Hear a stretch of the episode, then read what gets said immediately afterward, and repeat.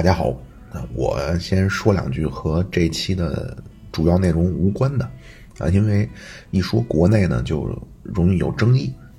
啊，就是说罗马啊，就包括西欧文明，呃，一方面呢，当然好处是没争议啊，但是另一方面也没什么人听。啊，就是说国内呢，就就很容易引发一些争议。那就是我真的，我建议大家不要动不动就扣帽子啊！就是先给这个人，他一有观点呢，就先给他画个线啊，去给他去站个队。那就是我为什么感慨，或者我为什么说这个呢？啊，就是非常奇怪啊！就是呃，过去这一周啊，首先我非常的感激咱们有些听友啊，我这个真的不是客气啊，我非常感激咱们的听友。呃，帮我在一些他们在的群里去帮我传名，呃，但是呢，就在这一周之内啊，我收到了两种善意的提醒。一种呢说，妙主播你要小心啊，你不要太轻易的去表达你的立场和观点啊。那个小粉红啊，那帮人太可怕，太流氓了啊。说你比如说像我们这些自由派啊，顶多就是不认同你不理你，但是如果你惹怒了小粉红。啊，他们很流氓啊，他们会疯狂的举报你，这是一种有人这么跟我说啊，还有一种，还有一个人也跟我说啊，说妙如啊，你千万呢，你别这么怎么说呢，就是也是那意思，就是你千万要小心啊，你不要太轻易的表达你的立场和观点啊。现在那帮啊带路党啊卖国贼啊，他们都十分的阴险啊，我们觉着你说的不对，顶多骂你两句。啊！但是如果那帮带路党、卖国贼啊，如果他们不认同你说的，啊，如果你惹怒了他们，啊，他们会疯狂的举报你，就是非常的诡异啊！我就同时成了两个水火不容的队伍当中啊，彼此两个队伍都认为我是他们的自己人啊，然后这两拨人都在为了我的安安全提心吊胆，而且他们都或多或少的觉得，那就是。可能我有一些话啊，听起来呢，起码表面上听起来和他们分别本来自己的那些观点不那么的吻合啊，而他们都觉得啊，我那么说是我为了自保所做出的一些伪装，那就是怎么说，就是少扣帽子，少划线。那我之前在节目里也说过很多次啊，我不以你最终的观点来区分咱们是不是朋友。那就是我现实生活中有很多朋友跟我的观点是完全相反的，但是这个并不妨碍我们是朋友。我是以有没有脑子来看，就是咱们有一个词叫向下兼容啊。我当然我不是说我多高，肯定呢大有人在能就是向下兼容我。那但是我有的时候看一些言论啊，我明显我能感觉出来，比如这个是公众号水平的，这个是经常翻墙的水平的。啊，这个是看过一些理论书籍水平的啊，这个是就很系统的了解一些理论的水平的。那还有一些呢，明显就是人家专门学这个领域的，就了解的非常深了。那就是我个人的观点真的不重要。那我在节目里反复里就说这个，我一点都不，或者说我最希望的不是说大家都能够就是所谓认同我说的观点。啊，我最希望的效果就是我能把一些。嗯，就是对同一个问题不同的看法、不同的观点，我分享给大家，然后让大家呢更多的了解一些声音。那这是一个，另外一个呢，就是我希望能用一些什么样的方式，让大家对一些话题，甚至对一些学科啊，对知识本身产生兴趣。就是当然，大家对我的真是谬赞啊，我当然很开心。但是我最开心的，那就是比如有些留言就说啊，说妙主播你说的哲学啊，或者你说的西方历史，我之前觉得高不可攀，或者我完全没有头绪。但是你这么说，哎，让我能听懂了，甚至我有兴趣了啊！我最高兴的是这种评价啊。所以你不管说你觉得我是粉红是五毛，还是你觉得我是带路党，这个真的不那么重要。啊，当然，我这个我一点都不否认，我当然有我的观点。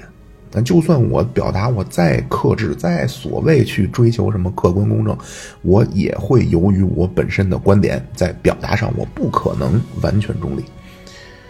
但是我的本意，那起码就是我主观上的本意啊，我希望做到的就是，其实分享一些对呃一些有意思的问题的一些不同的理论。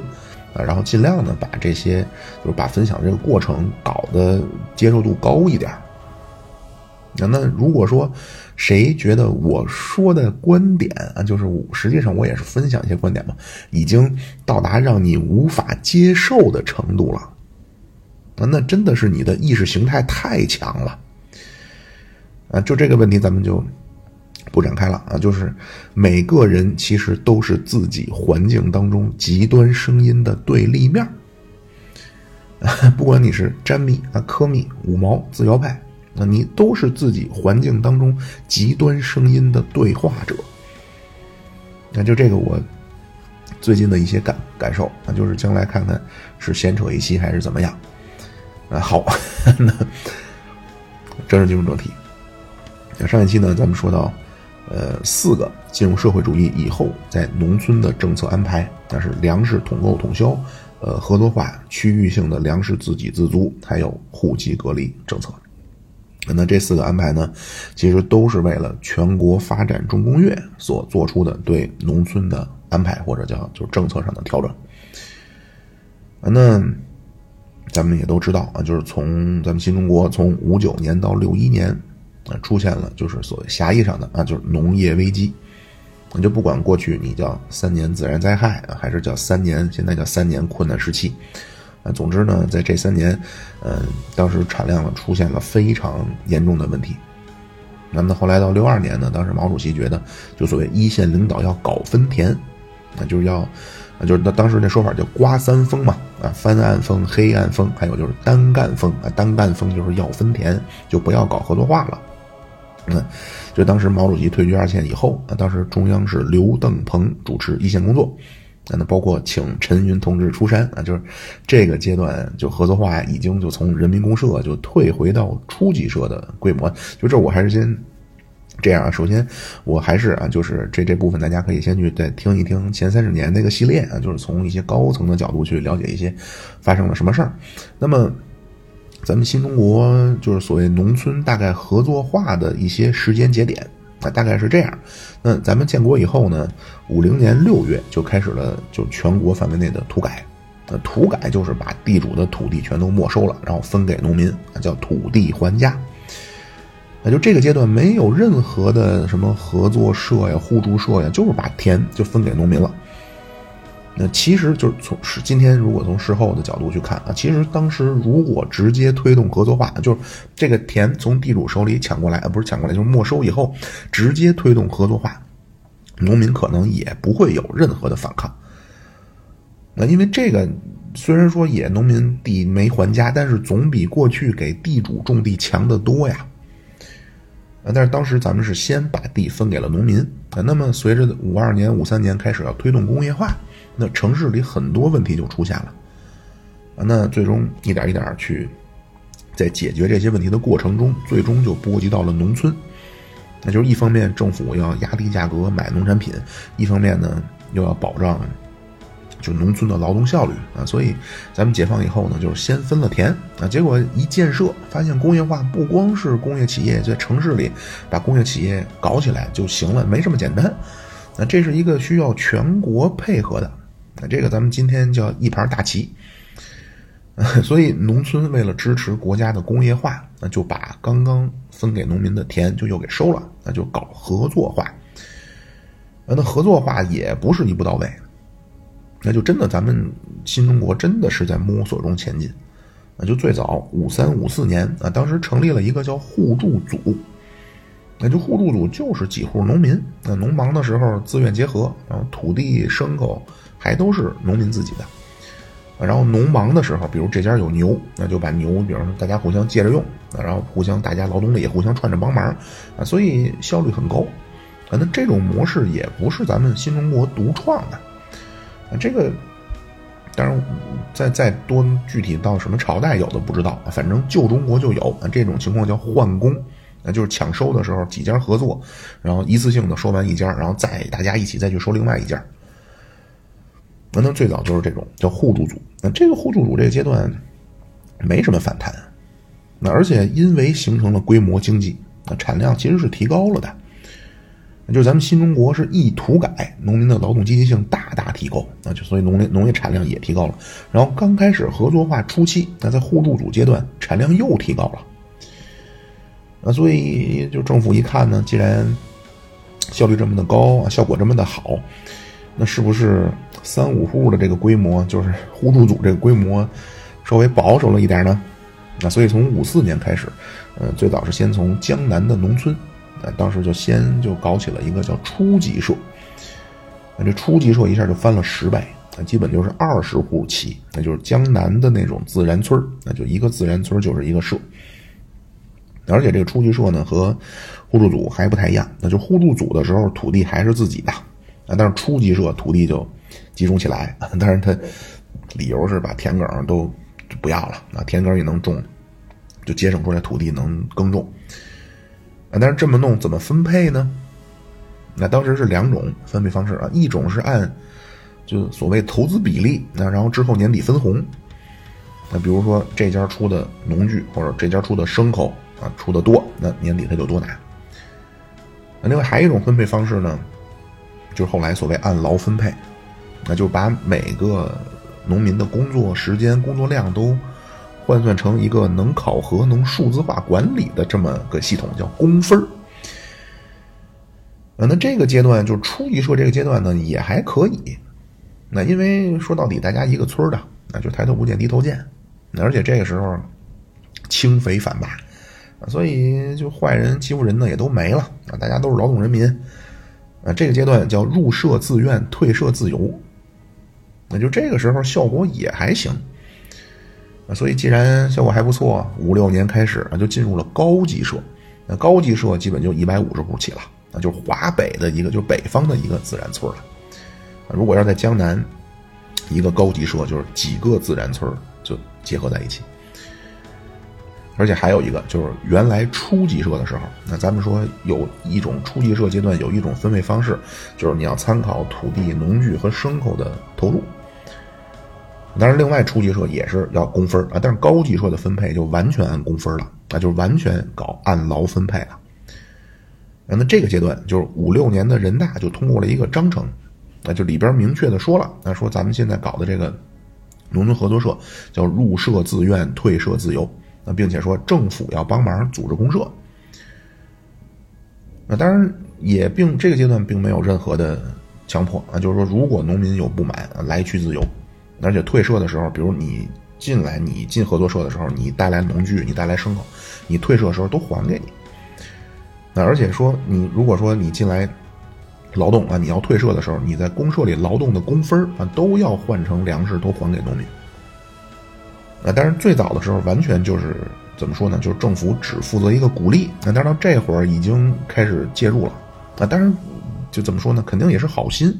啊，但是从高级社开始，就很多，就今天咱们管这种就是基层的腐败，就权力腐败就出现了。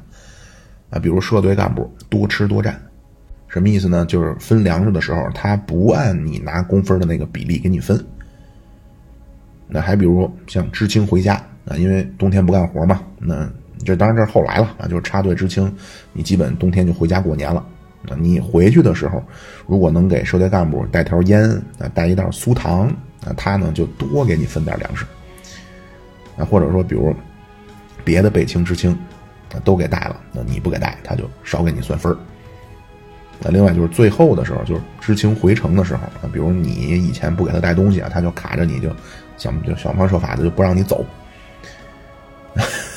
还比如啊，比如说年底打了粮食啊，他说他分完了，啊，但其实他私下他留了一点，然后就相当于自己就克扣了嘛。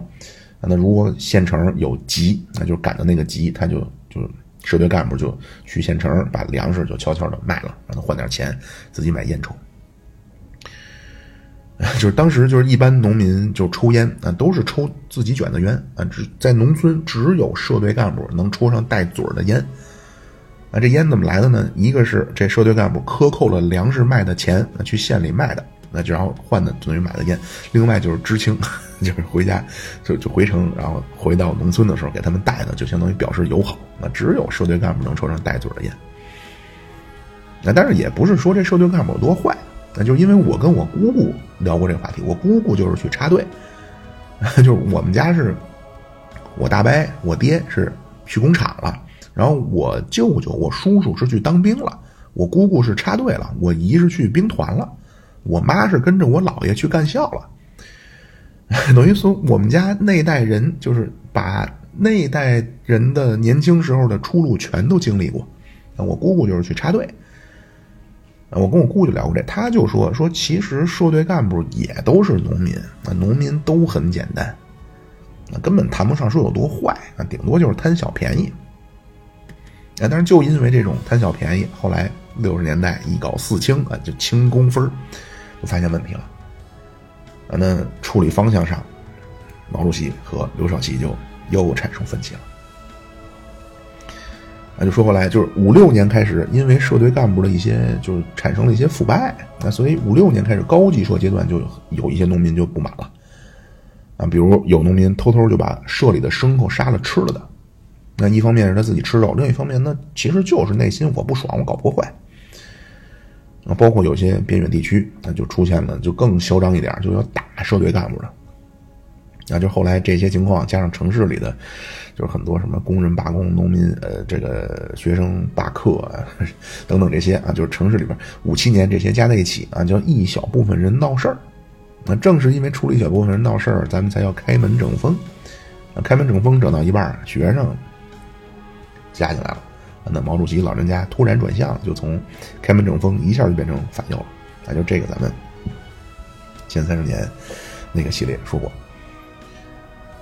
那呢？后来就是五六年高级社，然后到五七年，毛主席参加了十月革命节。那回来以后，为了就是继续以更快的速度向前奔跑，啊，那重要的标志之一就是要修水利工程。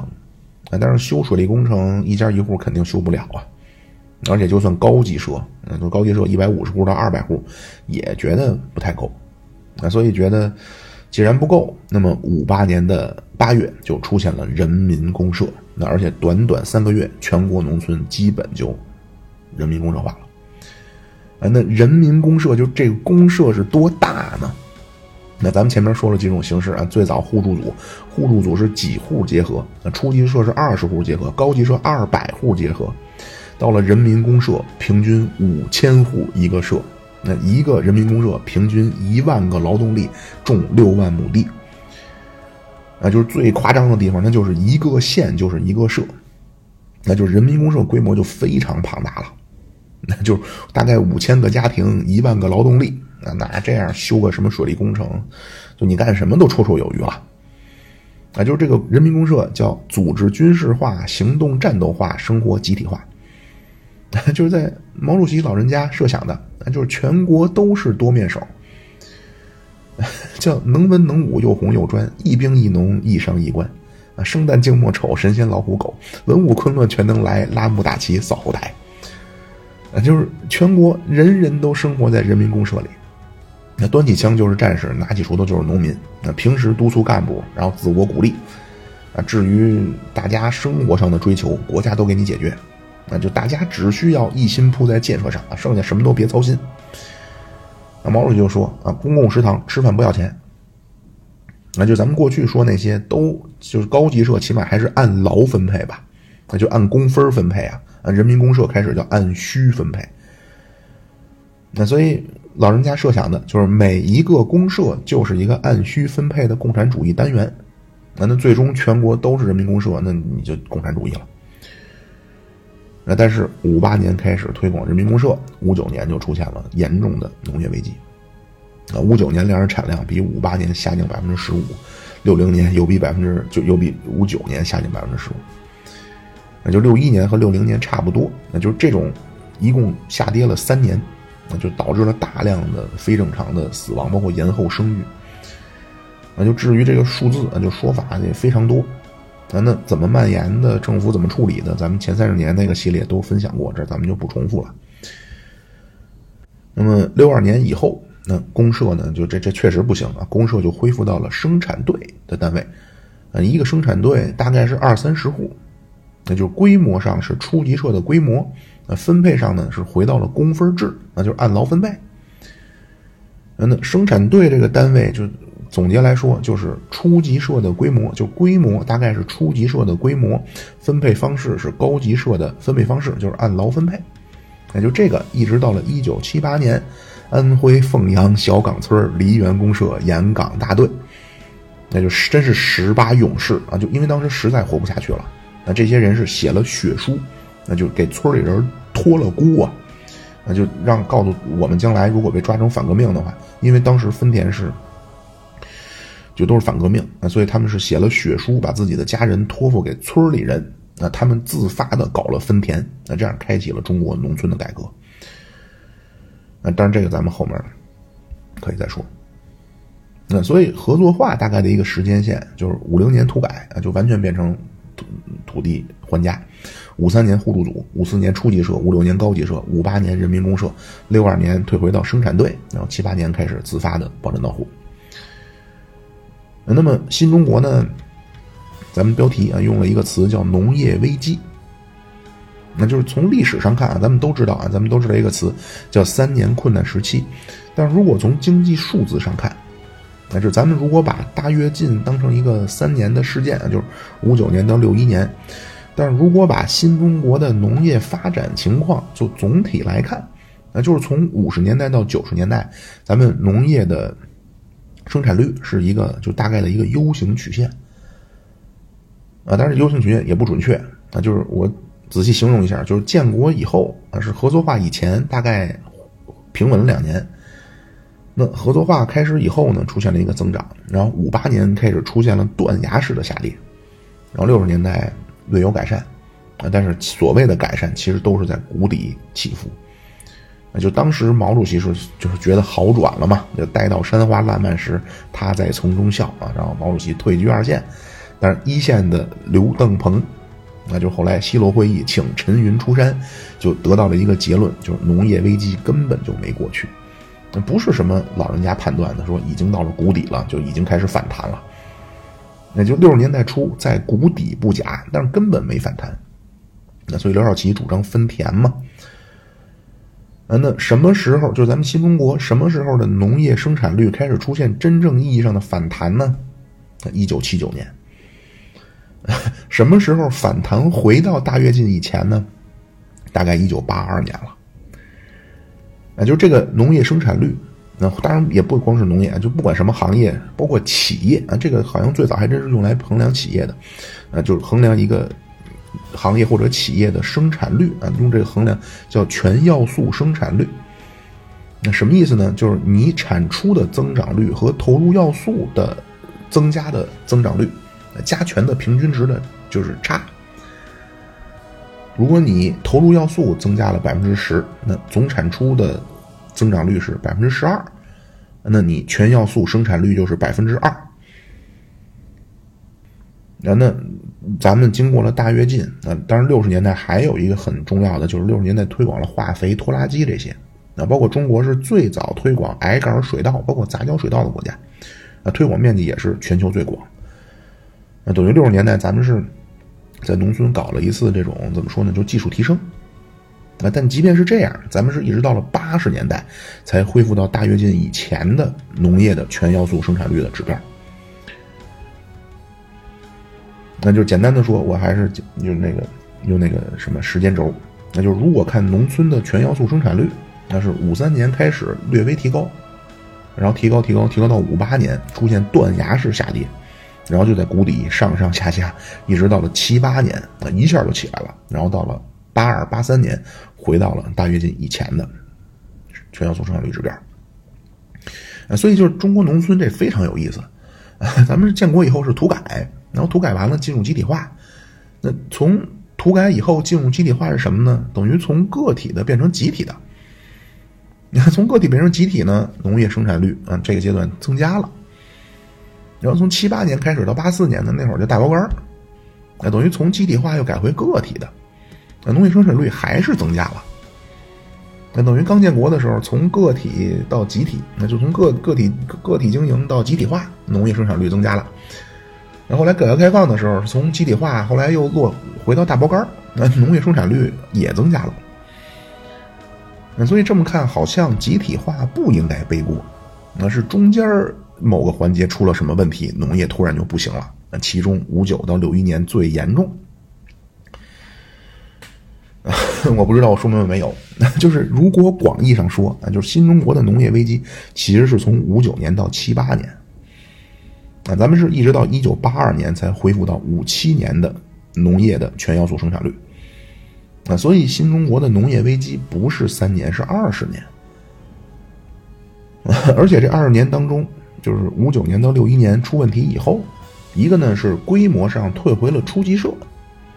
那一个呢，就是因为你城市还要工业化嘛，你工业化城市要发展，人口又要增长，那你对农村的要求没降低呀。那但是那你怎么解决呢？就是你因为之前的解决方法是说靠所谓靠规模经济，啊，到最后最夸张就是靠人民公社啊，但是证明人民公社不行嘛，啊，所以从五九年开始，六零年开始，公共食堂慢慢就开始停了，六二年开始，人民公社也缩，就是说缩到生产队的规模了。等于就停止迷信、盲目迷信规模经济了啊！就当时另外就想了一条路，那就加大对农村的技术提升吧。那具体的说，就是靠科学技术了。那比如在农村大力推广化肥。六四年开始推广了一个，就这是咱们农科院自主研发的，那叫矮杆水稻。然后七六年开始推广了咱们都知道的湖南的袁隆平的杂交水稻。那矮杆水稻比。普通的水稻产量多百分之三十，杂交水稻比矮杆水稻还多百分之三十。啊，那这些投入呢，都是政府投入，包括化肥呀，这些农业机械也都是政府投入。啊，那到七六年的年底，当时人民日报就重新提出了一个毛主席曾经在五十年代说过的一句话，叫“农业的呃，农业的根本出路在于工业化”。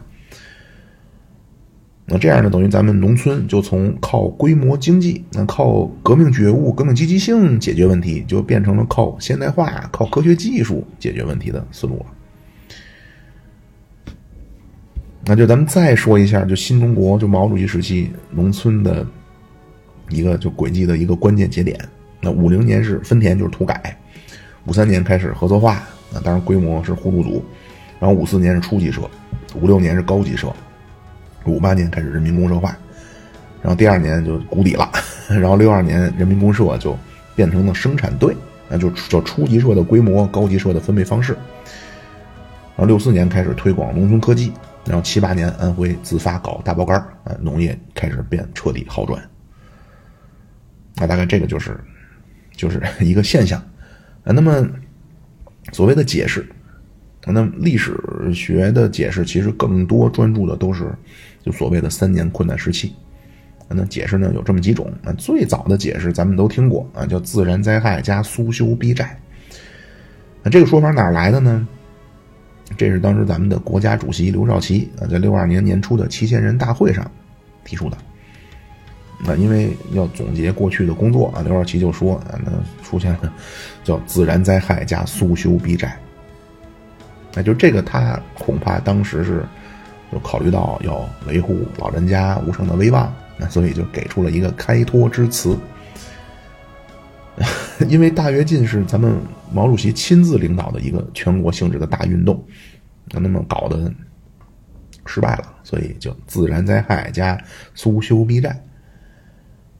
那这个呢，起码我们上小学的时候还是这么说的啊，但是现在好像咱们完全不这么说了。啊，因为这个就是站不住脚，就自然灾害，你从常识上说是不可能在全国全面爆发自然灾害的，而且更不可能连着三年就全国范围内自然灾害就爆发了三年。那而且事实上啊，就这个我也是看到的说法，就是那三年中国的自然工作条件啊属于中上，那所以根本没有自然灾害。那苏修有没有逼债呢？就是我也听过，包括我们群里边的很多群友都说听过，啊，就是说传说啊，都是我们小时候的传说，就是苏联人拿着卡尺挑苹果，啊，大小不符合的就不要，然后是拿着筛子筛黄豆，那必须保证一斤黄豆有多少多少个，那如果不不不不达标的话，这一这一车全部打回去，退回去不要，就是所谓的苏修逼债啊，但是事实上。事实是怎样的呢？事实是苏联人在那个阶段不但没让中国还债，那所谓苏联欠中国的债，一个是朝鲜战争的武器装备，呃，一个是建设重工业项目的那些钱，就苏联当时虽说中苏已经比较微妙了，但是苏联人还挺高姿态，啊，苏联人说我们也听说就你们这点的事儿了，啊，也体谅你们的难处，嗯，钱延后五年，而且不给你额外算利息，并且后来呢，赫鲁晓夫为了缓和中苏矛盾，那还给中国弄来了多少万吨粮食，多少万吨古巴糖。所以现在咱们也不再管这三年叫三年自然灾害了，那苏修避债更加的只是当时的一种宣传策略，啊，就这个说法，就最早的这个说法叫自然灾害加苏修避债，完全就不是事实。那第二个解释呢，其实最早也是来自刘少奇，那叫三分天灾，七分人祸。啊，什么叫人祸呢？就是笼统的说，叫管理不当。这个也是现在就是历史学研究的一个结论，那就大概是这么个逻辑啊，就是五八年不是开始大跃进吗？那就毛主席去五七年去参加莫斯科会议，然后回来五八年开始大跃进，那大跃进就是全国炼钢要向一零七零万吨钢而奔跑，那一个是炼钢，以钢为钢啊，一零七零，一个就是修水利发展农业。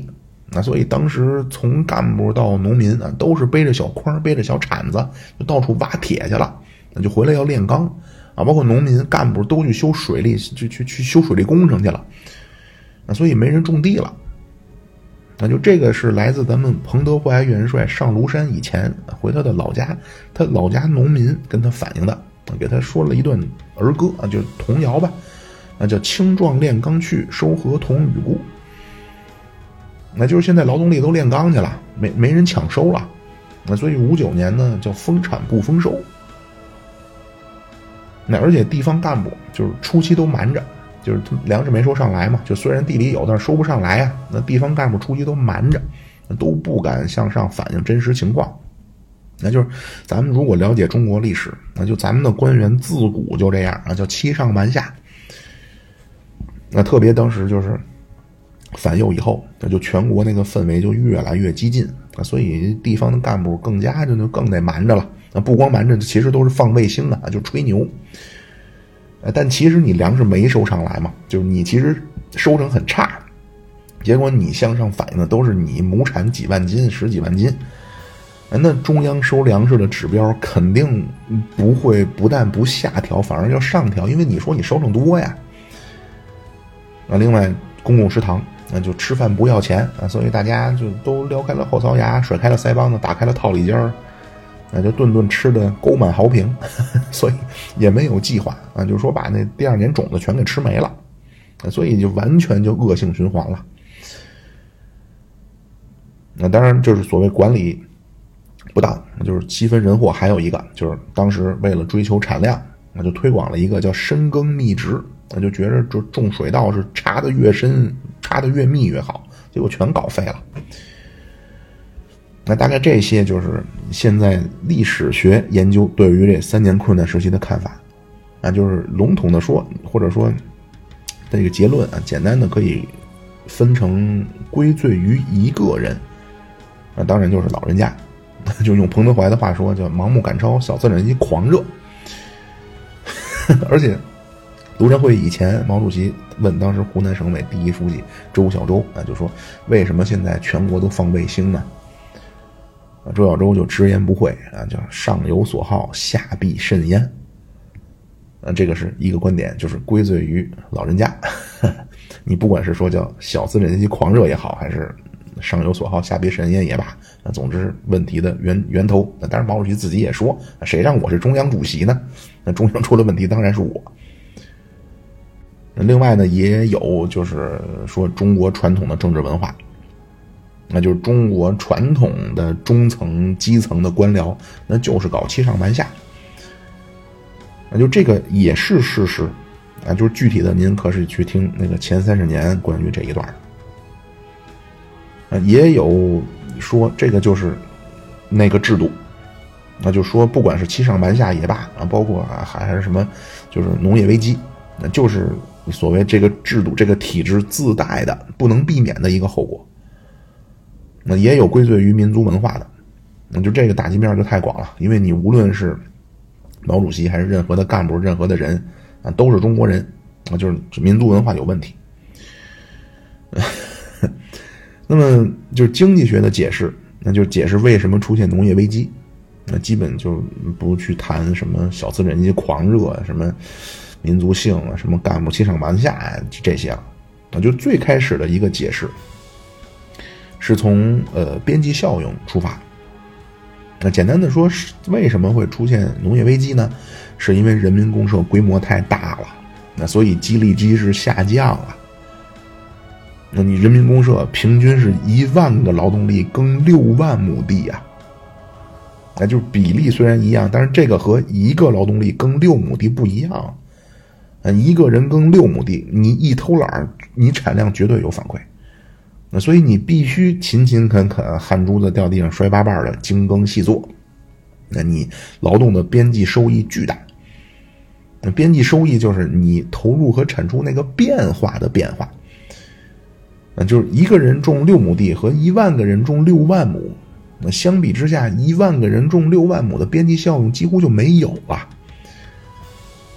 所以带来了一个后果，就是一万个人一起劳动，一万个人每个人都觉着我偷懒了，其实没什么影响。那而且我好好干，其实边际收益也很小，所以我就不干了。那所以那会儿就有一句话叫“多干呃干多干少一个样，干好干坏一个样，干和不干一个样”。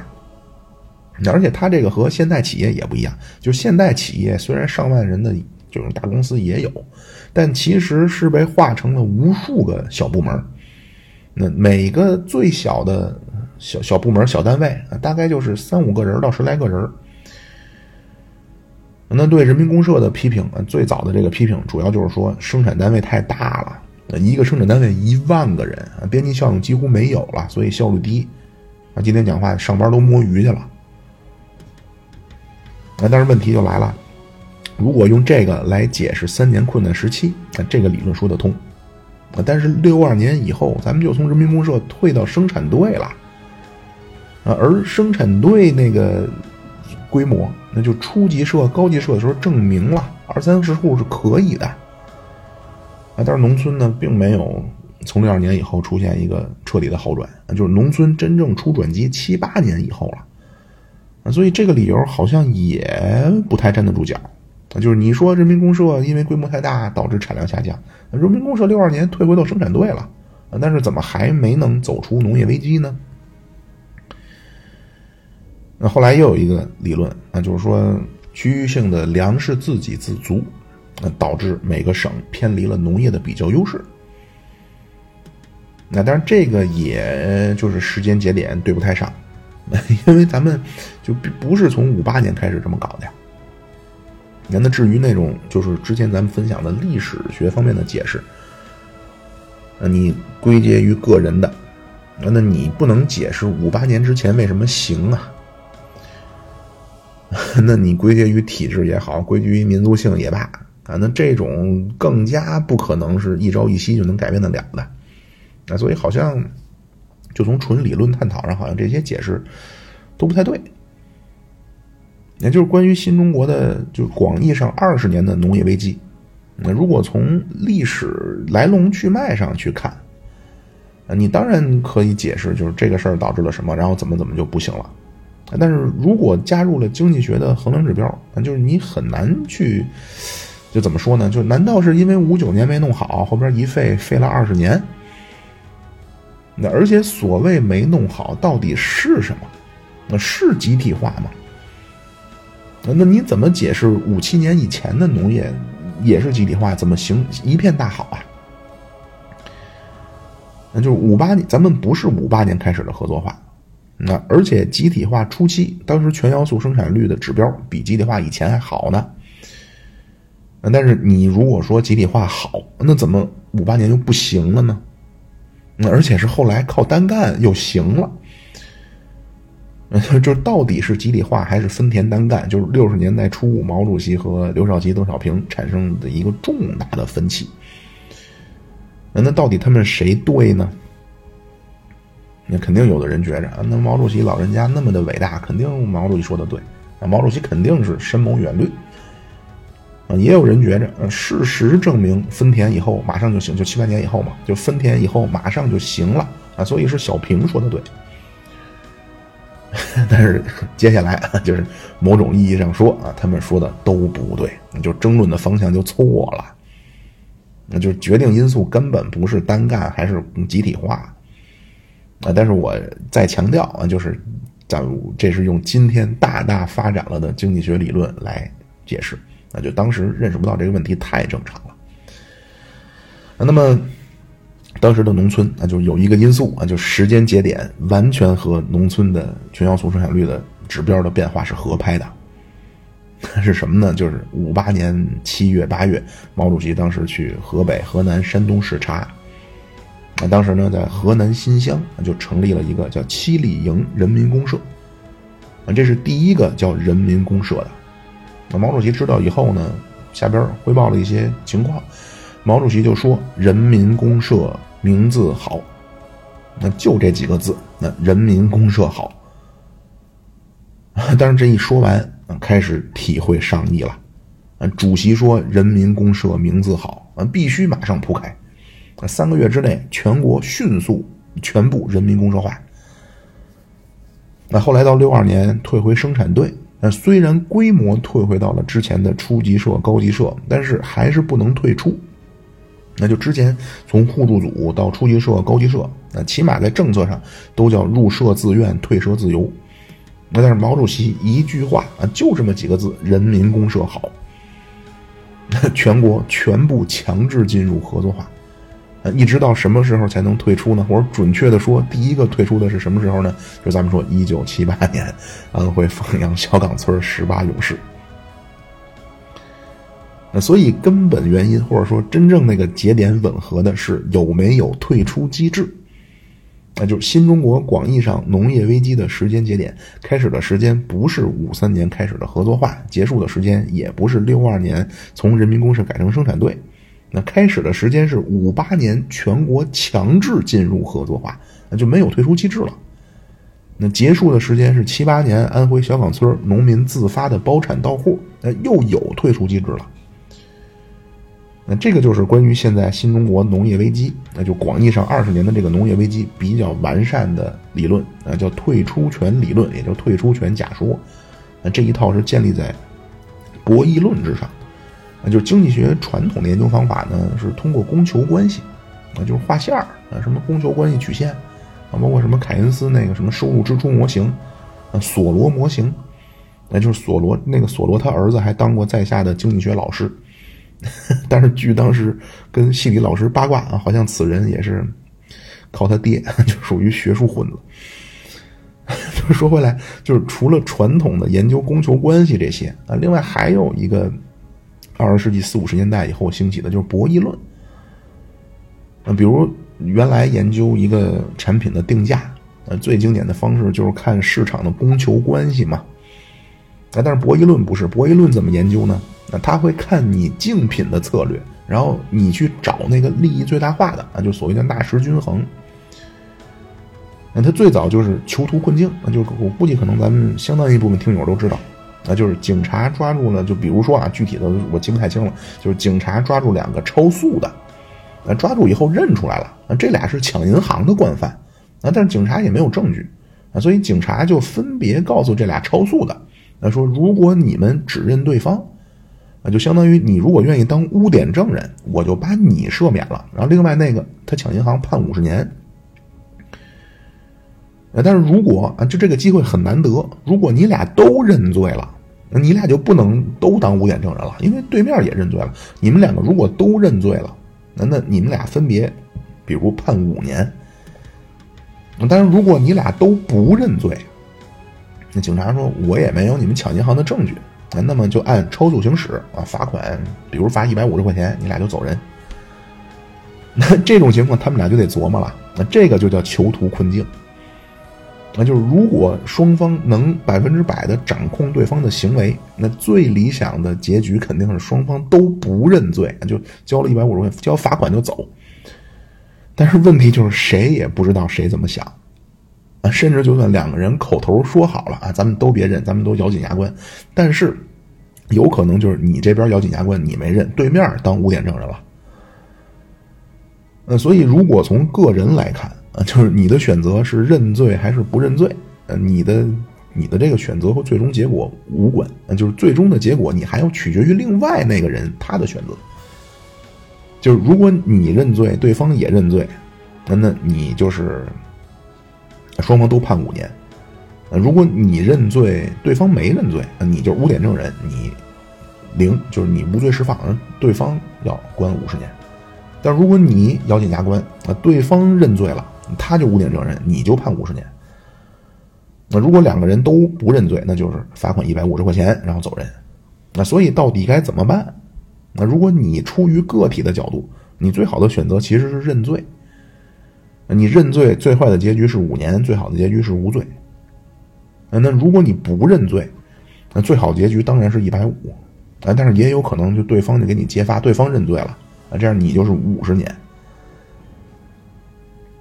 啊，但是从另外一个角度，如果从长期的角度，就最好的情况其实是都不认罪。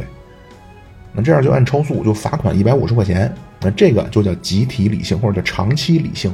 那因为假如说这两个人他们知道一个条件，就是世界上只有我们俩配合最好，啊，我们俩只有我们俩搭班才能接着抢银行，换别人以后谁也干不了这活如果处于集体或者叫长期理性的角度的考虑，那么肯定双方都不会认罪。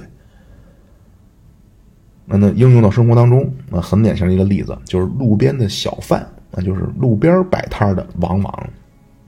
有问题，啊，因为它是短期的，就它跟你没有任何集体利益。